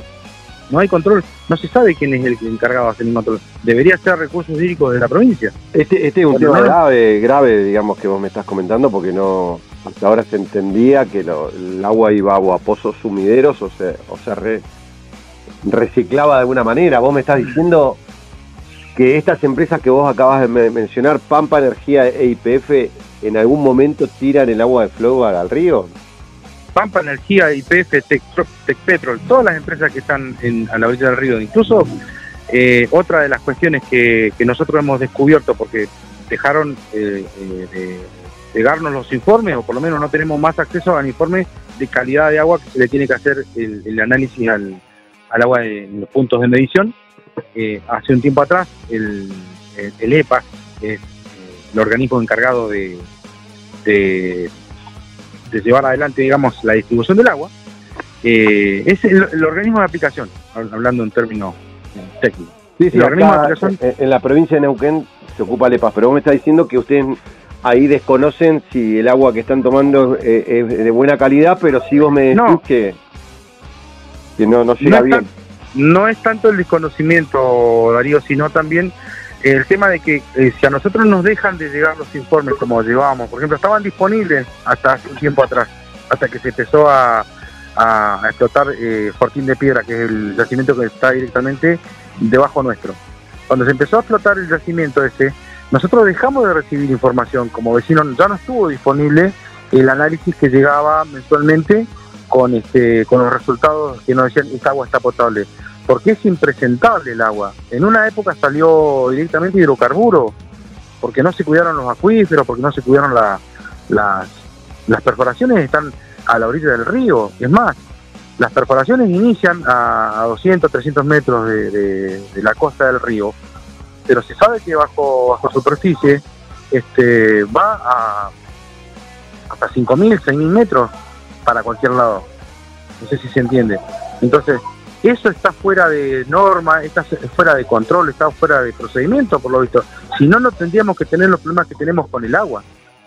Eh, si eso se igual cuidado de otra manera. Eh, eh, me, llama mucho lo, que me está, me llama la atención lo que me estás contando porque se entiende que el río Neuquén es un río caudaloso donde hoy está abasteciendo de agua prácticamente a, gran parte de las, ciudades más importantes de la provincia de Neuquén, desde Neuquén capital, o sea, todo el agua que pasa por delante de Sausal Bonito nutre el lago Barrial, el lago Marimenuco, que a su vez hay un, canal de, que ingresa el agua a toda la ciudad de Neuquén. ¿Vos decís que esta agua eh, en cierta forma está siendo contaminada? Sí, sí, sí, esa agua está siendo contaminada. O sucede que, mira, eh, hace dos o tres años atrás vino un periodista de Buenos Aires que hace un, show más que, más que periodismo, pero bueno, en fin, eh, uno gordito de barba, no lo quiero nombrar, pero bueno, él vino vino a Añelo, hizo extracciones de agua, mostró el agua, y en Añelo hace mil años que no se puede tomar el agua de, la, de la, red, el agua que sale del río. Hace mil años. Bueno, entre otras cosas, nosotros lo que estamos pidiendo ahí en Sausal Bonito hace un montón de tiempo que salimos a la ruta, nos ataron con la policía, nos reprimiéramos como si fuéramos los piqueteros más este, escandalosos. Lo único que estábamos pidiendo era agua en el verano del, 2020, cuando empezó la pandemia. Tuvimos tres meses de 40 grados, diciembre, enero y febrero de 40 grados, no teníamos agua. Salimos a la ruta, obviamente que salimos a la ruta. Bueno, nos mandaron la policía, este, no, no nos reprimieron porque nosotros nos bajamos, porque no, tenemos la cultura de, ir cortar una ruta como, como hacen algunas organizaciones que hasta que no les pegan un palo en la cabeza no se corren. Nosotros había chicos, había mujeres, había, había eh, personas mayores, haciendo un acompañamiento, porque fue una medida más que nada de, visualizar lo que estaba pasando. No solamente nos mandaron la policía para, para sacarnos de la ruta, sino que cuando planteamos que necesitábamos un, este, una planta potabilizadora para evitarnos todos estos problemas, este, nos dijeron que no se podía porque era muy cara. La provincia dijo eso. La provincia más rica del país dijo que no puede comprar un equipo o no puede este, instalar un equipo de potabilización de agua. Andrés, eh, la verdad que me, asombraste mucho en este tema porque yo por ahí obviamente que uno entiende que, por ahí el agua es un río caudaloso, viene con mucho barro, pero estas cuestiones que vos estás diciendo, digamos, eh, no sé si se han denunciado, realmente yo no, me he enterado de denuncias en la justicia al respecto. No sé si vos sabés de que esto particularmente de esta contaminación que vos nos contás se ha denunciado. Mira, nosotros tenemos una presentación hecha con la organización FARM, que es eh, justamente una organización ambientalista, este, tipo ONG. Eh, ellos hicieron justamente un, informe, una presentación y tuvieron éxito eh, con el desvío del río Nahueve. Querían este, hacer una, instalación ahí, una planta para procesar la extracción de minerales. No sé cuáles son, si es oro, plata, no sé cuál es.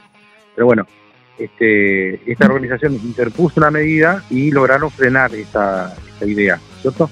Entonces nosotros recurrimos en primer momento a ellos porque nos, dijeron, bueno, esto, esto tiene que, sí o sí, tiene un impacto ambiental deberían este, hacerlo este, público o por lo menos denunciarlo.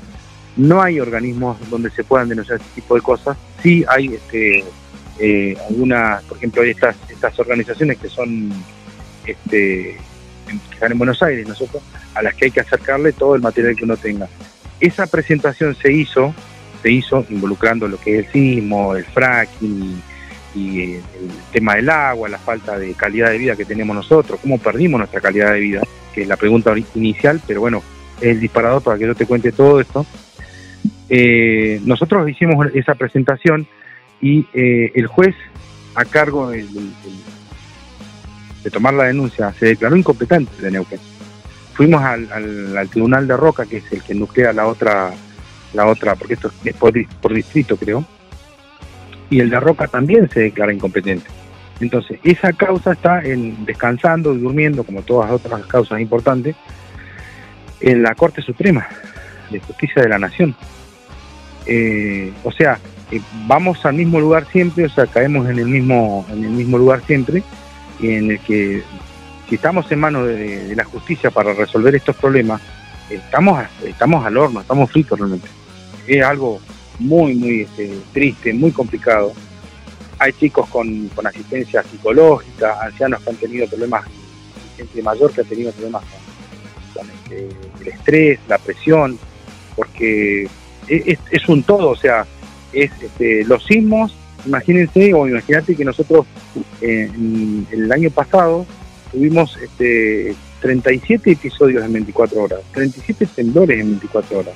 Santiago, este, eh, yo te pregunto esto porque tenemos que cerrar, pero la verdad que es súper eh, interesante. Contanos un poco, vos hoy se están juntando los vecinos, ¿cuántos vecinos, digamos, están, están se, se juntan hoy eh, para, para ver de, que los escuchen, porque realmente entiendo que como es tan recurrente, que están eh, preocupados porque no tienen respuesta, digo, ¿cómo Sí, en realidad nosotros el, problema central que tenemos es que el, presidente de la Comisión de Fomento, eh, que se llama Fernando Burcaleo, él es el apoderado de su familia, que son los propietarios y los dueños del campo donde se está explotando el yacimiento Frutín de Piedra.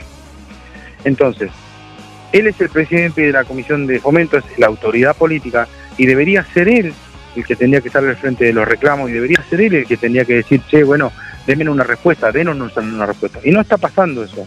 No está pasando porque está de los dos lados del mostrador. Porque él es el que maneja la oficina de recursos humanos de la empresa TecPetro.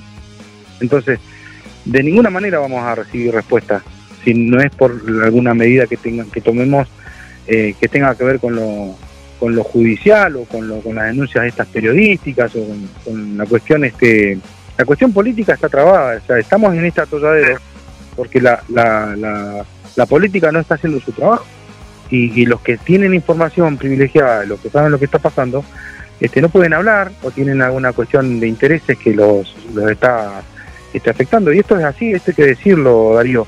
Eh, donde raya la, la, cuestión económica, donde raya la cuestión de, de, este, necesito que te calles o necesito que no hables o que no digas, o, se termina el, el, dinero, ¿no es cierto?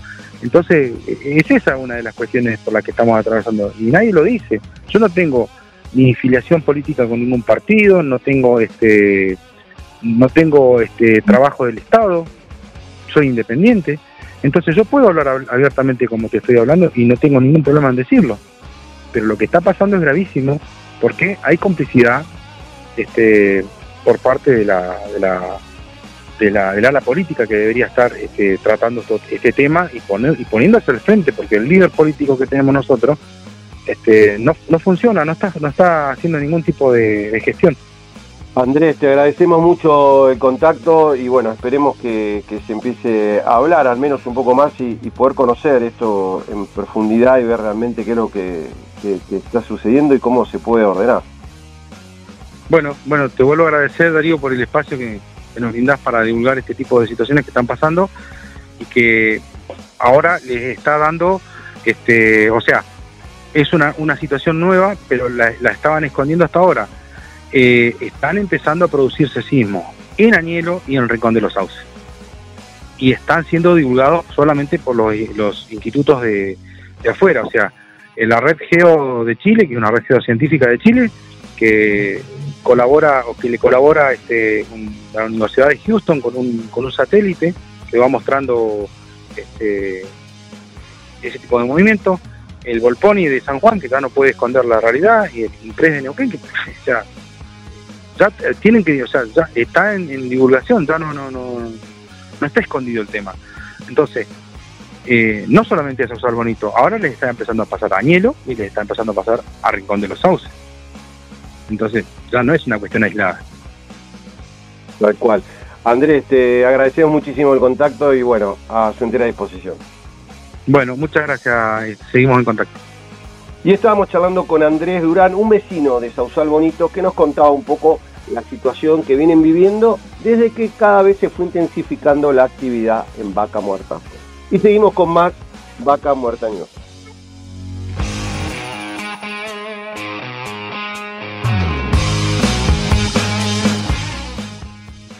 Y llegamos hasta el final de una nueva edición de Vaca Muerta News Radio. Como siempre digo, qué rápido que pasaron estas dos horas y la verdad que siempre más que agradecido que nos acompañen en cada edición.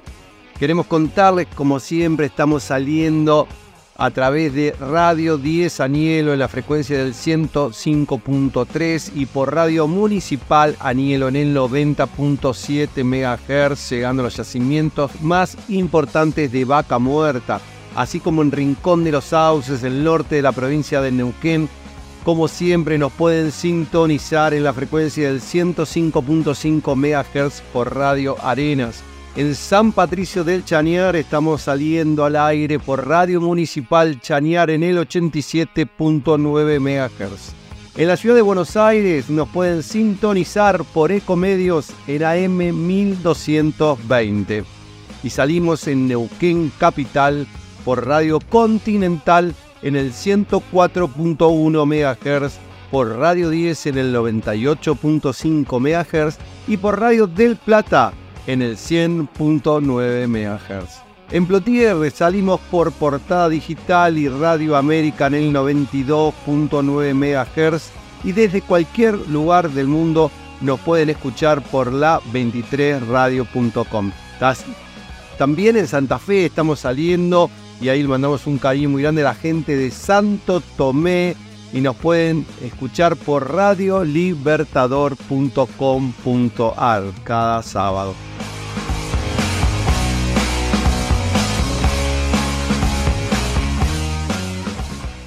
Y como siempre queremos agradecer a nuestros auspiciantes que hacen posible que este programa llegue hasta ustedes. Y obviamente también, como siempre, agradecemos a nuestro gran equipo de trabajo, a Horacio Viascochea en la redacción de Vaca Muerta News, a Santiago Po y Julián Ríos en la producción, a Juan Díaz en Grupo Récord, a Ramiro Díaz en Técnica Radio 10, a Federico Peralta en el soporte técnico informático, a Gustavo Gajewski en la producción de Rincón de los Sauces y Radio Arenas, y también agradecemos a Nicolás Rodríguez en la producción de Neuquén y Radio del Plata, Alejandro de la Rosa de Portada Digital y a Julio Paz de Radio América.